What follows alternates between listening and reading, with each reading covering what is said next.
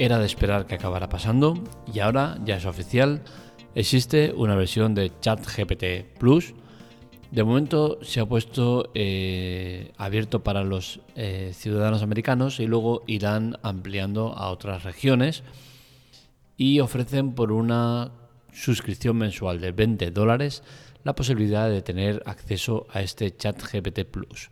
¿Qué ofrece ChatGPT Plus? ¿Vale la pena tenerlo? Vamos a explicaros un poco eh, de qué se trata para que veáis que realmente lo que ofrecen es algo eh, muy flojo. Y es que con ChatGPT Plus lo que vas a conseguir es tener acceso eh, prioritario. Es decir, que no vas a tener ese problema que ocurre a veces de que está colapsado y no te deja entrar. Por otro lado, vas a tener respuestas más rápidas. Creo que en términos generales la respuesta de ChatGPT no es del todo lenta. Sí que es cierto que a veces se queda pensando unos cuantos segundos, pero oye, al final mi vida no va a cambiar por esperar 4, 5, 6 segundos en que me dé una respuesta. Es más, no voy a pagar 20 euros al mes por esta característica. Por otro lado, vas a tener acceso a las novedades que vayan saliendo en próximas versiones. Esto sí que ya es más interesante, pero al final estamos ante una característica que no sé hasta qué punto va a ser eh, interesante, porque si vemos ChatGPT, desde que salió, no hace tanto, dos o tres meses, no ha tenido demasiadas actualizaciones que veamos. Otra cosa es que estén ofreciendo mejoras que no vemos y que eh, se le vaya a implantar a esta gente eh, antes que a nosotros, porque al final es un acceso prioritario. Vas a tener esas actualizaciones antes que lleguen al resto, pero es que al resto también le van a acabar llegando. Quizás en el único punto que no está y que eh, sería la única vía por el cual yo me plantearía eh, tener eh, la versión de pago, sería que me permitiera tener acceso a la red actualizado, es decir, tener acceso a datos actuales. Recordemos que ChatGPT tiene acceso hasta todo lo que viene del 2021. Todo lo que viene después del 2021 no tiene acceso. Entonces, al final este tipo de carencias a mí no me gustan.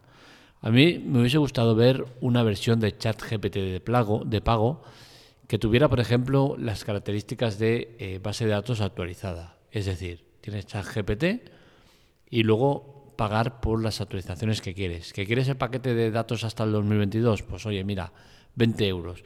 ¿Que quieres el paquete de datos hasta 2023? 20 euros.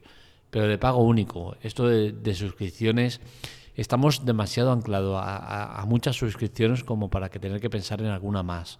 Entiendo que este tipo de servicio eh, vaya a estar enfocado para eh, profesionales, universidades, sitios así, pero al final, a nivel usuario, no creo que sea favorable el tener que pagar una suscripción de 20 dólares al mes para tener acceso a estas pocas características.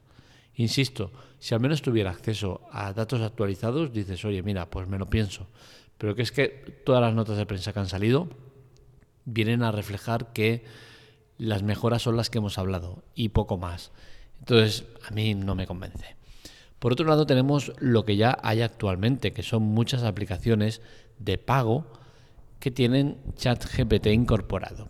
Esto mucho cuidado porque al final no tienes ni un acceso eh, avanzado, ni especial, ni nada por el estilo lo que estás haciendo es pagar por una interface diferente, pero que al final viene siendo el mismo motor de búsqueda. Si está colapsado, vas a tenerlo igual de colapsado.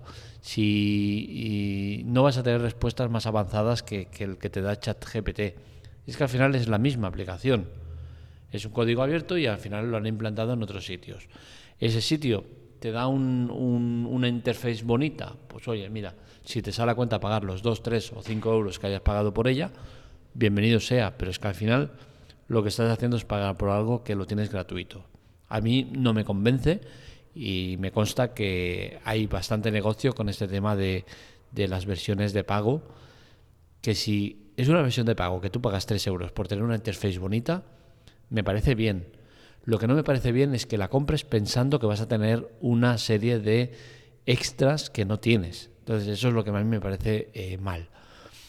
Eh, ¿Hay alternativas a ChatGPT? Hay muchas y durante este 2023 van a salir muchísimas más. Pero actualmente sí que es cierto que ChatGPT es la inteligencia artificial más avanzada que tenemos. Las alternativas, que vayan saliendo serán muy potentes y este año se espera que eh, vaya a salir mucha cosa de, inteligencia artificial que nos va a gustar mucho. ChatGPT, de hecho, va a sacar, no sé cuándo, no sé los tiempos que va a manejar, pero va a sacar ya la ChatGPT 4, que es infinitamente más avanzada que la 3. Si la 3 ya nos ha sorprendido con su brutal capacidad de procesamiento, la 4 nos va a dejar asombrados. Aparte que incorpora la posibilidad de eh, trabajar con tema de imágenes. Es eh, una pasada lo de ChatGPT y me gustaría que ChatGPT 4 saliera en las mismas condiciones que ChatGPT 3, es decir, que tengamos acceso a ella. No lo tengo claro porque lo potente que es me da que directamente lo van a sacar de, pago y ojalá que no sea así y que tengamos una versión gratuita. Al final, el tema de la inteligencia artificial nos tenemos que acostumbrar a ella, convivir con ella y aceptarla como parte de nuestro nuevo sistema de eh, trabajar o de interactuar. Estamos cada vez más cerca de ver eh, lo que hemos visto en películas como Los Vengadores, eh, donde Tony Stark hablaba con su inteligencia artificial y le hacía cosas. Eso a día de hoy ya es posible y dentro de no creo que demasiado será accesible para todos los usuarios, sino solo para privilegiados o aquellos que paguen cantidades ingentes de dinero. Así que lo dicho, hasta aquí el podcast de hoy. Espero que os haya gustado. Para más información podéis seguirnos en lateclate.com y seguirnos en redes sociales, Twitter, Telegram, TikTok y demás en arroba lateclatec y para contactar conmigo en arroba marmelia. Eso es todo. Un saludo. Nos leemos. Nos escuchamos.